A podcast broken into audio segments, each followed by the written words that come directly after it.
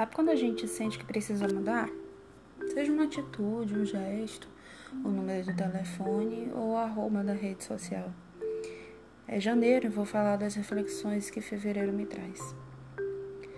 Hoje é 29 de janeiro de 2020 e eu tive uma visão não literal sobre onde eu me encontro nesse momento da vida. Prestes a completar 24 anos, em crise com uma carreira que eu ainda não tenho, preocupada com uma empresa que eu ainda não abri. Eu me encontro exatamente naquela pegadinha do Silvio Santos, onde você tem que escolher uma das várias portas e torcer para ter escolhido a que não tem ou não vestido de orangotango com uma torta para jogar na tua cara. Porque do que mais se trata a vida além de um loop de torta na cara e risada do auditório de Sérgio Postioli? Sabe, eu realmente acho que eu tenho um propósito maior, bem maior do que a vida me apresenta agora.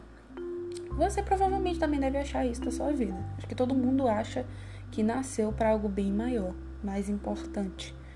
Todo mundo tem esse complexo de vingador, né? Eu quero abrir um parêntese aqui para dizer que nesse rolê eu sou a Natasha. Só que sem paciência para toda aquela problemática do Hulk, mas isso aí é assunto para outro episódio. Mas voltando à questão de que às vezes a gente entra numa de questionar nossa existência, eu queria muito que você que está me ouvindo e que está no, no, final dos 20 e tantos ou acima dos 30 me dissesse se isso algum dia passa. A minha teoria é que as crises existenciais se modificam ao longo da vida. Na adolescência, você quer saber o porquê de você estar aqui, nesse mundo, nesse universo de meu Deus.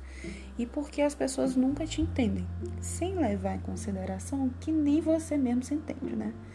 Na fase jovem adulto, que é a que eu tô, você se questiona, querendo saber para onde você vai e o que você vai ser da sua vida, da sua carreira, dos relacionamentos, se você vai conseguir pagar as contas que só crescem. Já na casa dos 30, você questiona sobre é, as mudanças, como lidar de maneira mais amena com os baques da vida, né? Sobre a idade dos seus óvulos, sobre continuar solteira no meio de seus amigos casados, ou se o seu relacionamento vai mesmo virar um casamento. Dos 40 em diante, a minha mente não computou e a minha imaginação é limitada, portanto, não me exijam tanto. Vão lá passar dos 30 e me dizer qual vai ser a crise de vocês. Mas, enfim, esse episódio é só para te lembrar que as crises sempre vão existir, os questionamentos não somem nunca e que sempre vai ter aquele incêndio para apagar. A questão é que com o tempo a gente se acostuma tanto com o fogo que nem chama mais os bombeiros e acabamos usando o extintor mesmo. Mas e você? Qual importância você tem dado aos incêndios e como você faz para apagá-los? Meu nome é Joyce e eu tô agarrada no meu extintor.